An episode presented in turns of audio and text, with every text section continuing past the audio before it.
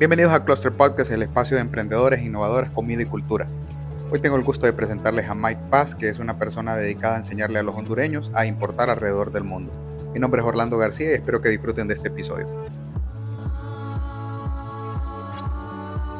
Bienvenido Michael, ¿cómo está? Muchas gracias por la invitación Orlando, estamos muy bien.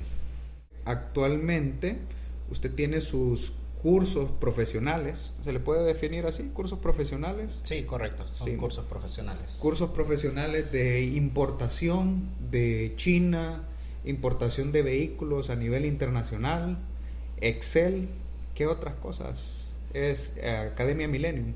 Así es, sí, el Millennium Academy pues es una academia básicamente de emprendimiento y de negocios en la cual pues nos dedicamos a la capacitación en, temas eh, profesionales para el emprendimiento de las personas, como ser las importaciones de vehículos comprados en subasta, importaciones desde China, desde Panamá, desde Estados Unidos y cursos de ofimática en general. Le decía a usted que me parece bastante interesante. Bueno, yo entiendo que ustedes fueron los primeros, ya ahora hay otras academias y otras escuelas, pero pero me llama la atención que son cosas bien prácticas, que la gente necesita de repente para, para iniciar un negocio, para poder hacer, no es algo tan como curso de tal cosa, tan, digamos, tan teórico, pero es más aplicable a cosas bien puntuales. ¿Cómo nace la idea? Sí, correcto. Bueno, pues eh, Millennium Academy como tal nació con el curso ya de importación desde China con Alibaba directamente a Honduras. Como ya bien lo, menciona, pues existen otros cursos, otras personas que enseñan, pero yo vi la necesidad directamente de cómo enseñar a importar a los hondureños a Honduras. Eso pues hasta, hasta aquel entonces, en plena pandemia, pues no había lo que eran cursos dirigidos a Honduras. Entonces pues decidí abrir lo que es un curso de cómo importar de China a Honduras utilizando lo que es la plataforma de Alibaba y pues gracias a Dios nos ha ido muy bien con este curso ya tenemos más de 200 personas capacitadas en este en este tema de importación desde China ¿Y lo hacen a nivel internacional o solo a nivel Honduras? Hasta el momento solamente lo hacemos a nivel nacional, dirigido únicamente a nuestro mercado a los clientes hondureños. Ah, ok, ok, porque a mí me han salido infinidad de anuncios, no sé por qué. Porque nunca, o sea, sí, creo que una vez importé de China algo bien puntual, o un par de veces, pero me sale una cantidad de anuncios. Hay un jodido ahí que no, no voy a decir, pero que me sale como 50 mil veces. Lo bloqueo y me vuelve a salir, y lo bloqueo y me vuelve a salir. Sí, ya sé de quién habla. Eh, sí, lo que pasa que es el, el, algoritmo de esas plataformas, de las redes sociales, que uno cuando le interesa algo en Google, por ejemplo, importación o China o Alibaba, pues lastimosamente ya nos empieza a salir lo que es la publicidad de todos de, de, todos esos rubros. Pero, fíjese que me ha molestado Google, porque le doy bloquear, ya no quiero ver este anuncio y me vuelve a salir y, y, es una insistencia bárbara. Yo creo que, bueno, creo que todos me los he visto, porque sí, pero bueno. Así es el algoritmo. ok. Ok, bueno, eh, pues qué bueno, qué bueno que tenga que tengamos ese tipo de opciones a nivel eh, nacional, a nivel local, porque hay, hay mucha gente que tiene ese, e, ese deseo, ¿verdad? De internacionalizarse, de importar vehículos, de hacer cosas eh, más diferentes, ¿verdad? Más allá de, ah, quiero poner un restaurante, que no está mal, ¿verdad? Pero es un poco un poco diferente, aunque creo que hay un mercado bien grande de personas que están que viven y se han dedicado a la importación de vehículos y no es nada nuevo. Quizás lo nuevo son los cursos. Correcto, sí. Ese es otro de nuestros cursos más fuertes. Bueno, de hecho es el curso más fuerte que tenemos, el de la importación de vehículos, que también pues nació por la necesidad que se vio en plena pandemia. Eh, de gente pues de, de, intentar, de intentar importar ya sea mercadería o vehículos, pues decidimos igual lanzar lo que es un curso de cómo importar eh, eh, vehículos comprados en subastas, específicamente en subastas de Copar y las de IAI. Y pues hemos pues ya tenido una gran cantidad de alumnos, entre pues uno de, usted, uno de ellos pues es usted, ¿verdad? Alumnos de temas de importación y ya son más de 400 personas, si no me equivoco, las que, las que he enseñado en el tema de la importación. Buenísimo, buenísimo. Y bueno, hábleme de usted. Eh, ¿Quién es Michael Paz? Cuénteme un poquito de usted. Sé que es del puerto, pero, pero quizás no, no hemos tenido la oportunidad de que me cuente un poquito su historia. Pues bien, Michael Paz pues es un emprendedor, el cual pues eh, básicamente inició en plena pandemia con la academia de Millennium Academy, eh, viendo pues la necesidad de, de, trabajar, de conseguir ingresos y también pues vi necesidad en los profesores de cómo ellos aprender a utilizar esas plataformas digitales como ser Zoom, como ser WhatsApp para poder dar clases. Mi profesión realmente de los 17 años es, es ser docente en el área de computación. Entonces eh, vi esa necesidad, yo estaba sin trabajo para aquel entonces, entonces vi esa necesidad en los docentes y, de, y decidí lanzar lo que es un curso de cómo utilizar Zoom para dar clases virtuales. Y pues todo en ese tiempo de que nos duró lo que es la pandemia, pues todos mis estudiantes fueron, fueron maestros, fueron docentes, catedráticos y ahí pues nació eh, lo que es la academia.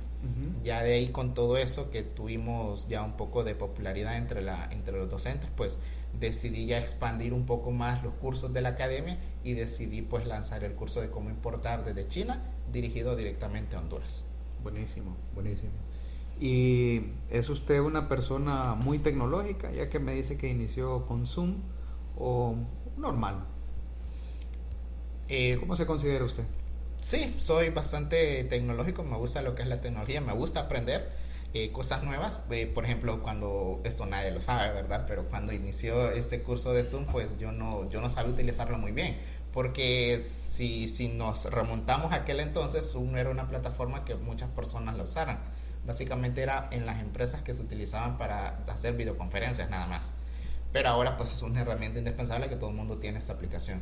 Entonces decidí pues probar, enseñar, aprender por sí mismo porque no existía en aquel entonces en plena pandemia algún curso, algún tutorial de cómo utilizar Zoom así a fondo. Entonces decidí pues descargar la aplicación, empecé pues a utilizarla, a probar, a hacer cosas y ahí pues fui donde fui aprendiendo. O sea que se lanzó un poco como quien dice a la piscina, así, sin solo. Sí. ¿Y, qué tal esa primera experiencia? ¿Nervioso? Pues, ¿Tranquilo? sí, siempre. Siempre, siempre, dan, dan nervios la primera vez que uno lanza algo nuevo. Y pues no, pues decidido a emprender y, a tratar de mejorar, pues esto es sin miedo al éxito, como dicen. cabal, cabal. Cuénteme una, porque me dice de que da nervios y todo, me imagino que en, el, en el recorrido que ha sido docente desde los 17 años, ha tenido sus experiencias que han sido eh, debe tener anécdotas, algunas vergonzosas, algunas graciosas. Cuénteme una anécdota en tanto tiempo de docente que ha tenido. O puede ser una, o puede ser una buena. O todo es muy normalito en sus clases. No, no hay. No, sí, todo ha sido, se ha manejado bien, anécdotas como tales. Algo memorable que le haya pasado. Pues. ya no ha tenido estudiantes terribles usted, Bueno, sí, en una edición. Eh, bueno, es que, bueno, sí, fue una, una edición. No, me a decir que fui yo. no, no, no, no, Fue una edición eh, virtual donde tuve, tuve lo que es una, un, un estudiante que tuve lo que es una, un, estudiante que, que, creía que en ese tema de las importaciones iban a ser millonarios. Y es algo que yo dejo bien en claro desde el primer día, que uno no se va a hacer millonario con el tema de las importaciones.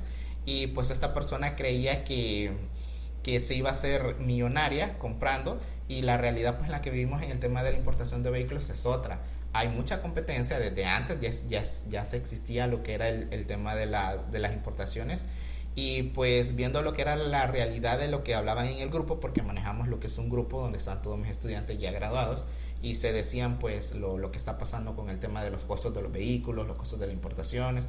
Entonces esta persona tenía eh, esa idea de que se iba a ser millonaria y estaba tirando mala vibra a lo que es el, el grupo, ya que, ya que eh, esta persona pensaba de que, de que en ese grupo no era para eso, era más bien para decirles que sí, se iban a ser millonarios y no sé qué, y la realidad era otra.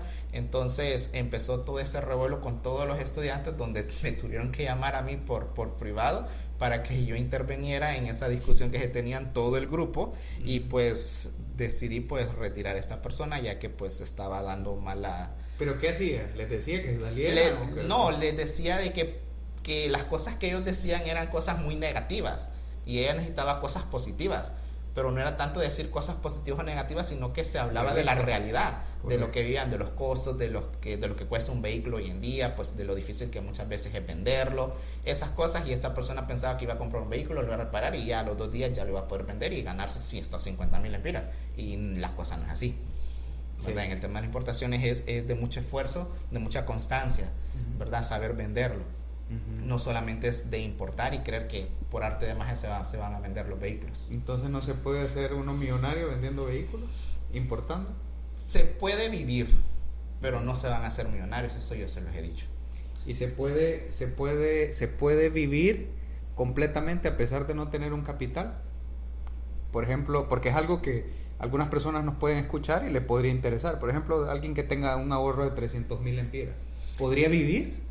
Vendiendo, de compra y venta de vehículos? Sí, sí, tengo alumnos que se dedican al 100% a este tema de importaciones en diferentes partes de Honduras y ellos viven de esto, pero no, pero ¿cómo, cómo lo explico? No es como que solamente por dedicarse a vender vehículos ya van a poder venderlos o, o, o pensar que se van a vender por sí solos. Realmente atrás de todo eso hay un gran esfuerzo tienen que saber moverse, tienen que conocer a las personas correctas para poder vender un vehículo. Y a veces eso es muy difícil ya que tienen lo que es el capital dormido porque compran, por ejemplo, tienen 300 mil, compran un vehículo, pero en lo que lo venden eh, tienen ese capital dormido y no van a poder recuperar su inversión. Lo que yo les he dicho, en mi opinión personal, que tal vez muchas personas van a discrepar con lo que digo, pero yo lo veo más rentable ofrecer el servicio de, de importadores. Es decir, yo ya sé importar un vehículo, yo te traigo un vehículo, te cobro tanto, y así pues yo compro vehículos pero con el capital del cliente directamente y yo solamente ofrezco mis servicios de importador. Y es lo mismo que lo digo tanto a mis alumnos de importación desde China como importación de vehículos, que uno puede ya vivir de eso. ¿Y usted lo cree puntual? Bueno, de hecho yo comparto eso que usted está diciendo, pero usted lo cree eh, por un tema de riesgo, por un tema de capital dormido, por un tema de todo el proceso que tarda en venir un carro de Estados Unidos, arreglarlo y venderlo.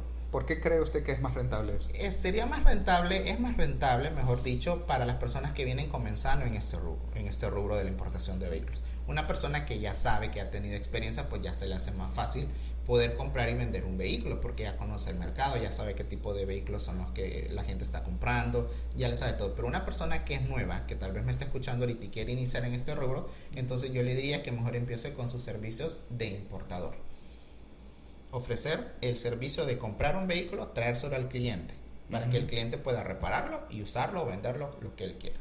A una persona que viene comenzando, eso es lo que yo le diría. En vez de arriesgar ahorita su capital, tenerlo tal vez dormido por 6, 7 meses, mejor que inicie ofreciendo sus servicios de importación. Ya una vez que él ya entienda muy bien cómo funciona el mercado, ya puede entonces comprar lo que es un vehículo y revenderlo. Ok. Y en ese proceso, ¿qué cosas, qué tips usted le da a, sus estudiantes o a las personas que le preguntan para poder agilizar todo, todo ese proceso y minimizar riesgo? Por ejemplo, puntualmente se me ocurre, ¿cómo se puede vender un vehículo de manera más rápida según, según su experiencia? ¿Qué cosas? ¿Cómo hay que moverse? ¿Qué cosas hay que hacer diferentes? Bueno, en el de agilizar procesos, pues es muy difícil por la situación en la que, la que vimos, que son muchas cosas que no dependen de nosotros. Ahorita pues se nos viene temporada alta eh, las, los, todo, el tema de importaciones va a estar atrasado. Pues lo que yo les podría decir a los que se dedican al tema de vehículos, pues es comprar vehículos por el área de Florida, que vienen mucho más rápidos al país. Con la naviera, con el convenio que tenemos con la naviera, pues se tardan de 15 a 20 días hábiles en llegar lo que es un vehículo. Y pues tratar siempre de buscar las opciones que yo les doy en el curso de ciertos tipos de vehículos, buscar vehículos que tengan la letra R, que es la de Run and Ride eh, verificar que no trae que los golpes sean en la parte de atrás o en los lados o posiblemente en la parte frontal pero no muy fuertes para que el costo de reparación no sean tan altos. Cosas esos tipos de tips son los que yo les doy siempre en los cursos para poder por lo menos amortizar un poco los gastos y los tiempos. Y ya teniendo el vehículo totalmente reparado qué se puede hacer porque me parece que casi todos eh, hacen exactamente lo mismo. ¿Qué cree usted que hace la diferencia entre alguien que mueve los carros rápido o alguien que quizás le, cuesta un poquito más moverlos? Sí, y eso sí lo hemos visto y ese es un tema también de lo, de lo que hablamos en, los grupos que tengo con mis estudiantes. Eh, aquí sería utilizar bastante lo que son redes sociales Eh, específicamente TikTok creo que es una herramienta que ha venido a ayudar a muchos emprendedores. Eh, he visto pocos los rubros en lo de vehículos, que yo veo cómo venden vehículos por medio de, de TikTok o de Instagram, que son más que todo redes sociales que utilizan videos. Entonces creo que personas que quieran vender un poquito más rápido y salirse de lo normal, que utilicen TikTok para poder vender. que se graben lo que son videos específicos del vehículo. Aquí les va un tip. Pueden mostrar lo que es un video con el motor encendido del vehículo, que eso no lo van a ver eh, en, muchos, en muchos foros o en muchos lugares donde venden vehículos. No encienden lo que es el vehículo y mucha gente le gusta ver cómo, escuchar el, el sonido del motor, a ver cómo viene. Entonces ese sería un buen tip eh, grabar lo que es un video del motor, grabar un pequeño video del interior también del vehículo, no solo fotos, sino que más bien irse por el lado de los videos. Mm, interesante, muy bueno, muy bueno. Y en cuanto a la compra, ya cuando antes de, hacer la compra, todo el proceso de, análisis y todo, ¿qué cree usted que es bien importante que no se puede dejar pasar cuando está en las plataformas, ya sea en Copart o en EAI? Eh, básicamente sería ver lo que es el estado del vehículo, o sea, eh, en qué condiciones se está comprando y también investigar bastante lo que es el precio en el mercado de ese vehículo, ya que ahorita lamentablemente en muchas subastas se están yendo muy alto lo que son los precios de los vehículos y eso es lo que nos afecta a todos. Comprar el vehículo muy alto pues significa que vamos a tener un poco un margen de ganancia. Entonces básicamente sería como punto número uno, para dejarlo bien claro, sería el estado en el que viene el vehículo, qué tipo de golpes trae y el precio en que se va a comprar. Sí es posible comprar un vehículo a buen precio en subasta, pero eso requiere de paciencia y dedicación. No a la primera lo vamos a conseguir. Es raro, ¿verdad? Encontrar el primero el que quiero, le apuesto a este y este me lo gano. Sí, es bien raro. Sí he tenido alumnos que lo han logrado. Sí. Pero no es la mayoría. No es la mayoría. A veces entran a 3, 4, 5 subastas y no se lo logran ganar y, muchos se desesperan y ese es el eh, ese es el objetivo de esto, ese es el tip de esto, no desesperarse y mantener la, la, la constancia en, en, las subastas de vehículos. Más o menos cuánto es el promedio para poder ganar un vehículo. Eh, depende mucho del, del vehículo y del año. Digamos, digamos, hablemos de lo más, lo más común que se compra acá, eh, un Corolla o un Civic eh, los Toyotas Corolla, pues creo que el objetivo sería ganárselo dependiendo del año, pero en menos de 4 mil dólares sería como que muy buen, muy buen tip o muy buen objetivo de precio para poder ganarlo. Menos de 4 mil dólares. Ok, excelente, excelente. ¿Y ha tenido malas experiencias, Michael? Eh, sí, bueno, personales eh, no, pero sí con, con unos alumnos que por no leer lo que son las descripciones que vienen dentro de las, dentro de las plataformas de subasta, sí han tenido muy malas experiencias. Por, eh, por ejemplo, comprar lo que es un título que no ingresa a Honduras. Eh, o no fijarse muy bien en la descripción del título, que muchas veces ya ha pasado, ya pasó una vez que se compró lo que es un vehículo que tenía una orden de embargo en Estados Unidos y ese vehículo nunca salió de subasta. O sea, se compró, se pagó, pero lamentablemente la naviera no pudo embarcar ese vehículo. Ese vehículo nunca salió de Estados Unidos. Yo, Fue una pérdida total. Yo creo que conozco un caso de alguien que tiene ese, ese problema. Pero eso, eso puntualmente se puede resolver. ¿Aparece, aparece en, el, en la plataforma que tiene orden de embargo? Sí, en la, en la plataforma de Coparo de IE aparece como eh, como lien, aparece la palabra lien en, el título. O sea, si ven esa, esa opción o esa parte que dice lien, es porque tiene una orden de embargo. Y muchas veces, con la experiencia que hemos tenido por eso, no es muy difícil arreglarlo. Pero eh, como nosotros somos compradores internacionales, no tenemos tal vez una persona de confianza que nos pueda ayudar a resolver ese problema en Estados Unidos, porque solamente es en Estados Unidos donde se puede resolver en el banco ese problema. Muchas veces es un tema de firma a veces no es que tiene una deuda del vehículo, sino que es una un tema de firma, mandar una documentación para que hagan la liberación de, de, ese, de ese título. Y, y, eso es lo que pasa, no, no podemos nosotros, o bueno, a menos que tengan la facilidad de poder viajar a Estados Unidos para poder resolverlo, pero de lo contrario, pues eh, eso es lo que muchas veces afecta. Entonces, eso es lo que yo les digo a mis alumnos, si ven ustedes un vehículo y tiene la palabra lien, mejor búsquense otro, porque los liens son líos. Ya, líos son líos. los son líos. Y yo le pregunto todo esto, eh, Michael, porque he escuchado de casos a casos. Personas que han tenido un carro un año, o sea, como hay tantos casos y tantos pequeños detalles que hay que tomar en cuenta, eh, que, que yo, yo, creo que mucha gente se pregunta, ¿realmente será negocio? ¿Realmente eh, se puede ganar? Porque como hay tanto riesgo que el vehículo tenga algo que no se le pueda reparar, que tenga, no sé, que no se den cuenta que anteriormente eh, sufrió una inundación el vehículo, que haya un tema legal. Entonces, ¿usted qué cree? ¿Vale la pena arriesgarse? Sí, sí vale la pena arriesgarse porque muchas veces eh, sí podremos encontrar lo que son gangas, buenos vehículos a buenos precios y un margen de ganancia muy bueno. Y sí, con todo lo que, lo que menciona, pues eh, lamentablemente es lo que pasa en las subastas. Yo siempre les digo esto a mis estudiantes el primer día. Comprar vehículos en subastas es una lotería. Puede que nos venga bien, puede que nos venga mal, con problemas que muchas veces Copar no lo dice y ese es un defecto que tienen esas plataformas de subasta. No mencionan todos los problemas o los defectos que trae un vehículo, obviamente porque no les conviene. Al dar toda esa información, pues nadie compraría ese vehículo. Pero sí, este es, este es un, negocio muy bonito, muy agradable y sí vale la pena lo que es hacer, eh, correr los riesgos en este, en este, en este mundo del, del tema de la importación de vehículos. ¿Cuál es el, mejor gol que usted ha visto, la, la, la mejor ganga que ha visto que ha agarrado, ya sea usted o alguno de sus alumnos? Ganga, o el mejor negocio que ha visto. Ganga, sí, como tal, no podría decirle en este momento porque sí son muchos vehículos.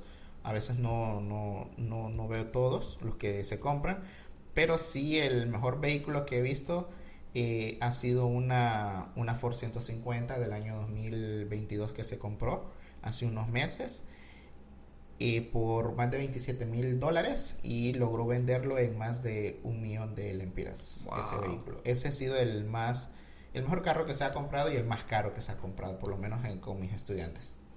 Logró tener un buen margen de ganancia y el vehículo venía intacto.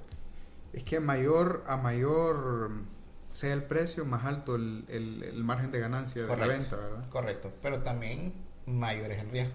Sí. Sí, sí, sí, Pero por en este caso de esta Ford 150 le fue súper bien. Le fue súper bien. Tuvo un buen margen de ganancia. Ok, ok, buenísimo.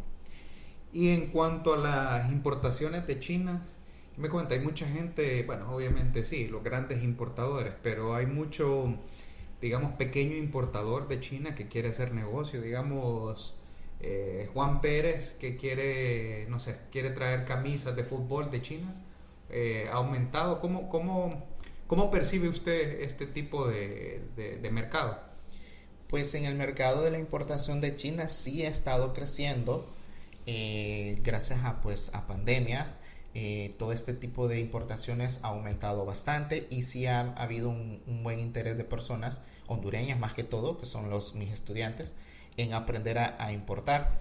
Y, y, sí, he tenido lo que es una gran cantidad también de estudiantes, de, del curso de importación de China que ya están importando y ya están haciendo sus negocios, ya sea para surtir lo que son los negocios que ellos ya tienen o comenzar pues en, en, este mundo de las importaciones. Tengo una alumna que hace poco importó lo que es un contenedor de papel higiénico, ya con su marca, que es algo que yo les menciono mucho, que el tema de la importación de China es para crear marcas. Podemos traer cualquier tipo de artículo, pero la mejor opción es crear nuestra propia marca para lograr tener éxito aquí. ¿Por qué? aquí en el mercado. ¿Por qué? Ya que así pues nosotros posicionamos nuestra propia marca. O sea, existen ya muchos productos que son de, de lo mismo, pero lo que puede ser la diferencia es la marca. Entonces ya posicionan una marca en el mercado, pues ya nos da más credibilidad, más reputación y pues mayor ganancias. Mm, interesante. Entonces ella importó lo que es un, un contenedor de papel, higiénico y pues bueno, de hecho no solo uno, ya viene en camino otros dos. Ah, qué bueno. Sí le ha ido bien. Porque le ha ido bien con ese tema. ¿Y cómo está el tema de, de los precios logísticos? Le pregunto porque tengo amigos en el rubro de, importación y se estuvieron quejando después de la pandemia que se habían ido hasta, hasta el cielo los precios. ¿Ya están normales o todavía quedaron un poco altos? No, ¿Bajaron un poco? Sí, ya gracias a Dios los precios ya, ya bajaron. Sí estaban demasiado caros lo que es el precio de un contenedor pero ya pues a todo el tiempo que ha pasado sí ya logró normalizarse. E importar de China pues eh, no es caro, es, es, barato relativamente pues dependiendo del tipo de artículo y la cantidad que uno traiga. Nosotros pues con nuestro curso hemos tenido lo que son muy buenas alianzas con, con empresas de logística y tenemos ya lo que es un casillero que viene a ayudar a nuestros alumnos de importación de, de China a poder traer lo que es todos sus paquetes a un buen precio. O sea, llega primero el barco a, a Miami. No, en este caso tenemos nuestro directamente. casillero directamente en China. Desde allá podemos hacer la logística. Ah, ok. Pero estamos hablando para pequeñas importaciones. O Pequeñas que- o grandes, lo que sea. Podemos traérselos. Qué bueno, bueno saber eso. Entonces, ¿Y son sí. competitivos los precios? con Son ese precios casillero? competitivos, sí, son los mismos precios que están en el mercado. Y lo que nos diferencia es que podemos nosotros pues apoyar al emprendedor. Sabemos que muchas personas están iniciando en esto y ese es nuestro objetivo, ¿verdad? Tanto como el curso como las empresas de logística que tenemos eh, en alianza es poder apoyar lo que es al emprendedor. Podemos hacer consolidación directamente desde China. Y muy pronto pues vamos a poder lanzar también un casillero desde Miami. Buenísimo, buenísimo. En China, ¿qué, qué, qué ciudades son las que son más recomendables para buscar el tipo de producto? ¿Eso depende del tipo de producto? Depende ¿O- bastante del tipo de- del producto, pero la mayoría está centrado en una, en una ciudad llamada Shenzhen, que es la ciudad tecnológica y es donde está pues nuestro casillero y muchas empresas de logística, que es por ese puerto donde, donde embarcan todas las mercancías. Ya, interesante. ¿Conoce China usted? Todavía no. Todavía no. En eso andamos. Eh, eh, es- dicen que es un... Yo no conozco tampoco. Dicen que es un, un mundo. Sí, es, otra cosa. Es otro mundo eso. allá. Es otra cosa. Un- en el episodio pasado eh, tuve un amigo que estudió en China y me cuenta unas cosas.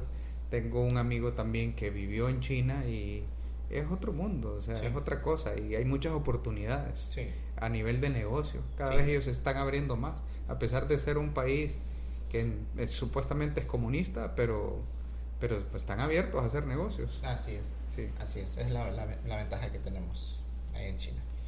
Y cuénteme, ¿qué otros, me dijo que tiene cursos de ofimática? ¿Qué otros cursos han da- ha dado Academia Millennium? Pues básicamente todo lo que sea ofimática, Microsoft Office, Ujú. pero realmente nuestros cursos más fuertes son el de importación de vehículos, importación de China. Esos son los cursos más fuertes que tenemos hasta el momento. ¿Y las modalidades de los cursos son presenciales, online? Tenemos presenciales y también manejamos de manera virtual en vivo por Zoom, que ese, ese ha sido un tema que se inició desde pandemia, las clases virtuales, y pues no se han soltado porque todavía la gente sigue interesada en tomar lo que son clases virtuales. También manejamos clases presenciales a nivel pues nacional.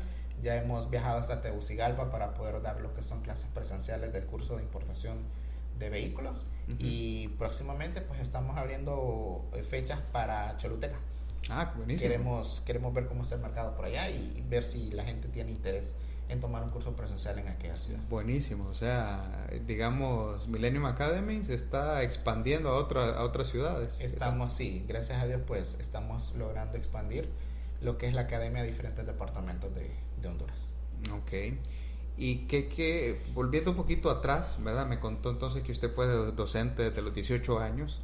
¿Qué, qué, qué lo animó a ser docente? ¿Qué, ¿Cuál fue su motivación? Pues, ¿cómo llegué ahí? Pues creo que fue más que todo por gracias a un amigo que, que me dijo, ¿no te gustaría dar clases? De la nada. Yo en aquel entonces, yo no, yo no sabía qué es lo que iba a hacer como cualquier típico adolescente que no sabe qué es lo que va a hacer con su vida. Eh, en aquel entonces yo no sabía ni qué estudiar ni, ni nada. Y un amigo pues me dijo, fíjate que tengo un amigo profesor que está buscando gente que quiera apoyarle a dar clases. Y ahí pues fue que nació lo que es este, este amor por la enseñanza, ¿verdad? Comencé, lo conocí a esta persona, eh, aprendí lo que es un poco cómo dar clases y desde ese entonces pues fue que comenzó lo que es eh, este amor por la docencia y, y- y no he parado desde aquel entonces a Qué dar bueno, clases. qué bueno.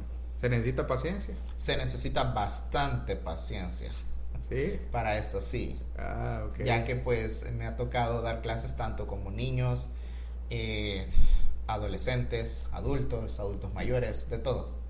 Y me imagino que cada etapa o cada edad es diferente. Hay cosas Sí. diferentes y retos diferentes, ¿no? Sí, sí, ya Sí. pues todo depende pues de la, de la edad de los, de los, de los, de los estudiantes, ¿verdad? Siempre, siempre, siempre uno eh, aprende en este, en este, en este rubro de la enseñanza. ¿Y qué cosas ha aprendido eh, a través de la docencia Michael Paz? Usted que le, que le ha dejado su recorrido profesional, que diga, wow, a nivel personal. Pues a nivel personal era, yo era una persona muy tímida. Sí. A mí me temblaban las manos al momento de, la, de exponer en el colegio, en la escuela. No, hombre, Y terminó gracias- exponiendo sí, para y ganarse la vida. Sí, y terminé. Y terminé pues ahora hablando enfrente pues de muchas personas, ya sea delante de una cámara o delante de un grupo de personas. Entonces creo que eso es lo que ha venido a cambiar lo que es esta profesión en, en mi persona. Ser una persona pues más abierta y pues ya no tanto tímida, ¿verdad? Porque ese era un, un problema que yo tenía. Me temblaba la mano a la hora de la exposición.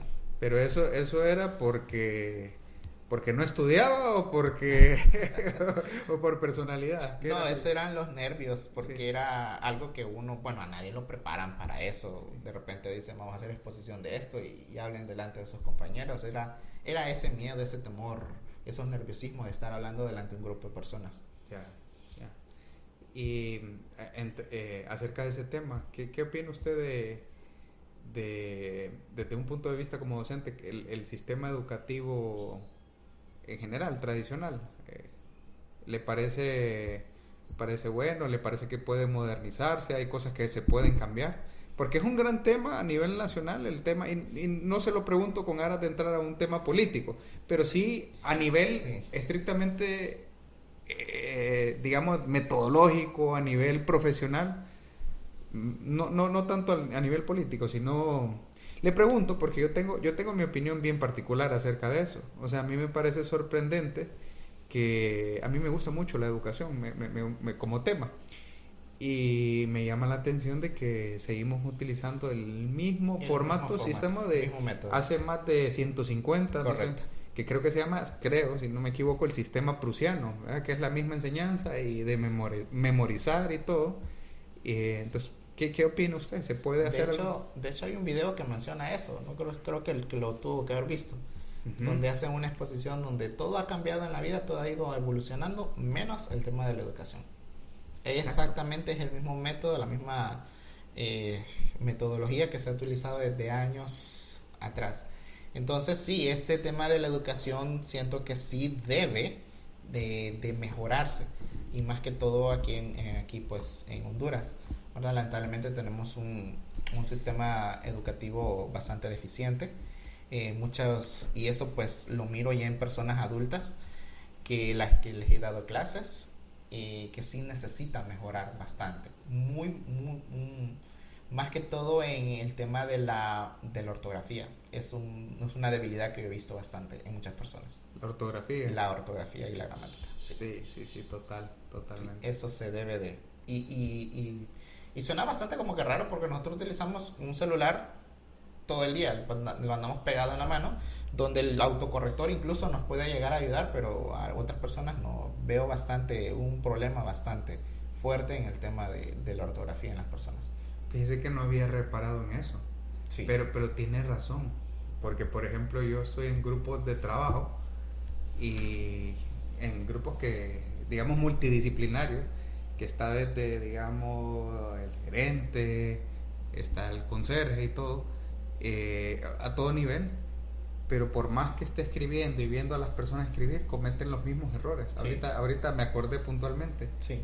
Eh, y es raro, pues. Pasamos con un celular, pasamos y todos lo hacemos. Ahora todo el mundo tiene al alcance un smartphone, un Así es. autocorrector. Correcto. O meterse a Google a ver cómo se dice, eh, cómo se escribe correctamente esta palabra. Pero Sí.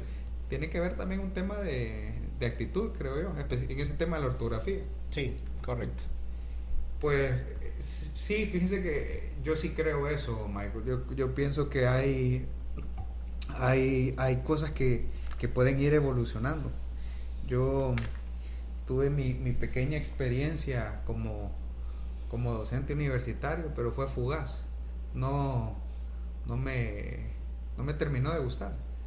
No me terminó de gustar por dos cosas. No me terminó de gustar por el hecho de, de tener que preparar toda la clase. Porque es bonito dar la clase. Sí. Pero, eh, bueno, de hecho, pues, me va a contar un poquito de eso. Todo el trabajo que conlleva la preparación, el estudio, la evaluación, la planificación y la programación. Esa es la parte que no se ve. La clase es como, como la punta del iceberg. Pero hay, hay, hay un mundo... ¿Cuánto le tarda, cuánto le, le demora a usted, por ejemplo, preparar un nuevo curso? Pues, mire, muy buena pregunta. A veces cuando yo inicio un nuevo curso, lo más difícil que a mí se me hace es arrancar el curso, iniciarlo, saber con qué voy a iniciar, con qué tema voy a arrancar. Eh, a veces puedo tardarme hasta una semana, dos semanas en, hacer el inicio del curso. ¿Cuánto tiempo? Dos semanas creo que me he tardado. Pero, ¿cuántas, cuántas, dedicándole cuántas horas al día? Básicamente todo el día. ¿Todo el día? Sí, es bien difícil porque hacer, por ejemplo, como lo habíamos mencionado al inicio, el curso de importación de vehículos, cuando yo inicié esto, no existía, no, no existía ningún curso. Entonces, ¿qué enseñar primero? Enseñar a crear lo que es una cuenta, enseñar qué es Copar, por ejemplo, o iniciar con qué cuesta una licencia de Copar. E, eso para mí, en lo personal, es lo más difícil, saber con qué tema se va a iniciar. Ya una vez iniciado, lo demás es súper fácil. Entonces, si he estado hasta dos semanas, tres semanas por mucho, eh, tratando de quebrarme en la cabeza cómo hacerlo. Y en aquel entonces no existía todavía la, inteligencia, y la inteligencia artificial como la tenemos hoy en día, que es súper fácil, que de hecho la inteligencia artificial nos da toda la estructura y los temarios incluso. Claro, claro. Y, y como cuando inicié un curso y lo creaba, ¿qué O sea, no trabajaba esas dos semanas, se dedicaba únicamente a eso. Me dedicaba únicamente a eso. Wow. Sí. Wow. ¿Y qué pasa? Vamos a hablar un poquito del tema de riesgo. ¿Qué pasa, por ejemplo, si si usted decide hacer una nueva clase, se quiebra la cabeza dos semanas y no pega el curso. pues no me ha pasado. ¿No le ha pasado? Todavía no me ha ah. pasado. sí, buenísimo. Sí. ¿Y si le pasara? Pues aprender del error y corregirlo y volverlo a intentar. ¿Cómo? Bueno, no le ha pasado, pero ¿por qué no le ha pasado? Eh, y no es que quiero que le pase, pero, pero ¿hace alguna investigación eh, previo a arrancar un curso, dice, aquí hay una necesidad. Usted habló de que identificó una necesidad con Zoom. Cuénteme cuál es el proceso previo para decidir quiero, quiero crear este curso. Pues primero es ver la necesidad. ¿Qué es lo que está preguntando la gente o qué es lo que está necesitando la persona en saber aprender de cierto tema? Eso es lo primero. ¿Y cómo lo identifica? Mm, en el caso cuando inicié con el tema de los docentes, puse a verme bastante lo que eran los chats, los grupos, de docentes y leer los comentarios, lo que ellos, lo que ellos preguntaban, lo que ellos necesitaban. Ahí fue donde yo me di cuenta y pude lo que es iniciar lo que es el curso. Entonces, eh, se tiene que hacer lo que es esta, esa investigación, saber exactamente qué es lo que está necesitando lo que es la persona. para poder hacerlo. O muchas veces lo que hago y me funciona a mí es que yo me pongo en el lugar del alumno yo como emprendedor, ¿qué quiero aprender? ¿Qué me gustaría que me enseñaran? Porque existen muchos cursos de importaciones, pero no, no, no tienen lo que es eso que el emprendedor realmente necesita. Y es lo que yo he visto con muchos que les dicen vende humos, que tienen un montón de cursos y solo saben hablar, hablar, hablar, hablar, pero no dan en el punto, no dan específicamente con la necesidad que tiene el emprendedor. Y mis cursos, como usted lo pudo haber visto, no son así. Yo voy directamente al punto, a lo que se necesita saber. Directamente. Y eso es porque yo me pongo en el lugar del estudiante. Ok, usted tocó un tema interesante, el tema de los vendehumos. Eh, ¿Ha visto videos? ¿Ha visto alguna clase, algún vendehumos? Los he comprado. ¿Los ha comprado? he llegado a comprarlos. ¿Por qué? Porque para capacitarme. Porque cuando estuvimos en pandemia, pues a mí pues la pandemia me sirvió para aprender, salirme de la zona de confort que yo tenía. Y eran muchos temas que yo no, yo, yo no sabía. Entonces, eh, bueno, no voy a decir nombres, pero compré cursos de ciertos de ciertas personas. ¿Varios? De varios. ¿Pero usted, usted, ya sabía que era, ya los tenía identificados como vende No. ¿O hasta después de Hasta después de comprarlos. Porque todos hablan lo mismo. Todo el mundo dice, para las ventas hay que hacer esto, hay que hacer... Ajá, pero ¿Cómo lo hago? ¿Cómo llego? ¿Cómo aterrizo a ese punto de saber de qué es lo que quiere el cliente? Y eso es lo que no dicen. Ese es el punto. Y eso es donde van enfocados todos mis cursos de importación. Saber realmente lo que se necesita para poder importar lo que ya sea un vehículo o una mercadería desde China. Le decía que es interesante ese punto porque si usted mira a nivel educativo, que como podrá ver es un tema que me interesa, eh, usted mira quiénes son las que tienen la mayor cantidad de seguidores, no todos, pero una buena parte son vendehumos. Sí. ¿Por qué? Porque siento que la gente quiere que... ¿Cómo lo puedo decir? La, estas personas, estos vendehumos, dicen lo que la gente quiere escuchar, pero realmente no es lo que ellos necesitan para aprender. Sino que decirles, no, con este producto desde China vas a ganar millones de lempiras vendiéndolos. Ajá, pero si 100 personas compran ese mismo producto, ¿los van a vender? No. Ese es el punto. Y eso es lo que yo no hago en mis cursos. Mis cursos no están enfocados a decirles, con este producto desde China vas a, vas a ganar millones. Y a veces siento que es lo que las personas quieren que yo les diga. Lo he notado en las conversaciones que tengo por WhatsApp cuando me escriben que vieron la publicidad. Y mis cursos van enfocados de, a, de la A a la Z. ¿Y por qué no lo hace? Porque no me gusta engañar a la gente. ¿Y si lo hiciera, le iría mejor? Me iría mejor, definitivamente. Pero Sí. no lo hago. ¿No? No. Porque yo estoy dando mi curso a mis compatriotas hondureños. Yo soy hondureño.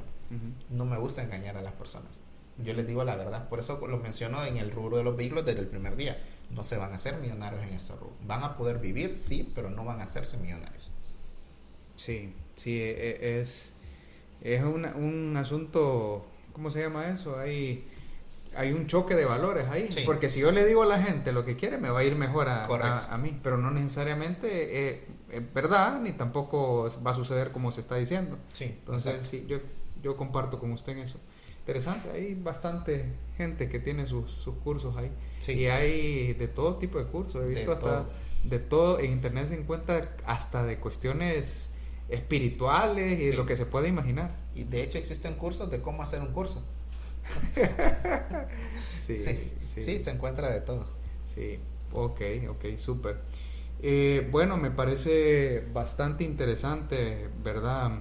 Eh, todo el tema de las importaciones. Me gustaría eh, consultarle qué se viene más adelante para Millennium y para sus estudiantes. Pues ahorita estamos abriendo nuevas fechas del curso de importación de vehículos y el curso de importación desde China con Alibaba. Para este próximo 13 de noviembre inicia lo que es el curso de cómo importar desde China con Alibaba. Es un curso virtual que se va a llevar a cabo por Zoom. Y el curso de importación de vehículos inicia pues el 21 de noviembre. Buenísimo, buenísimo.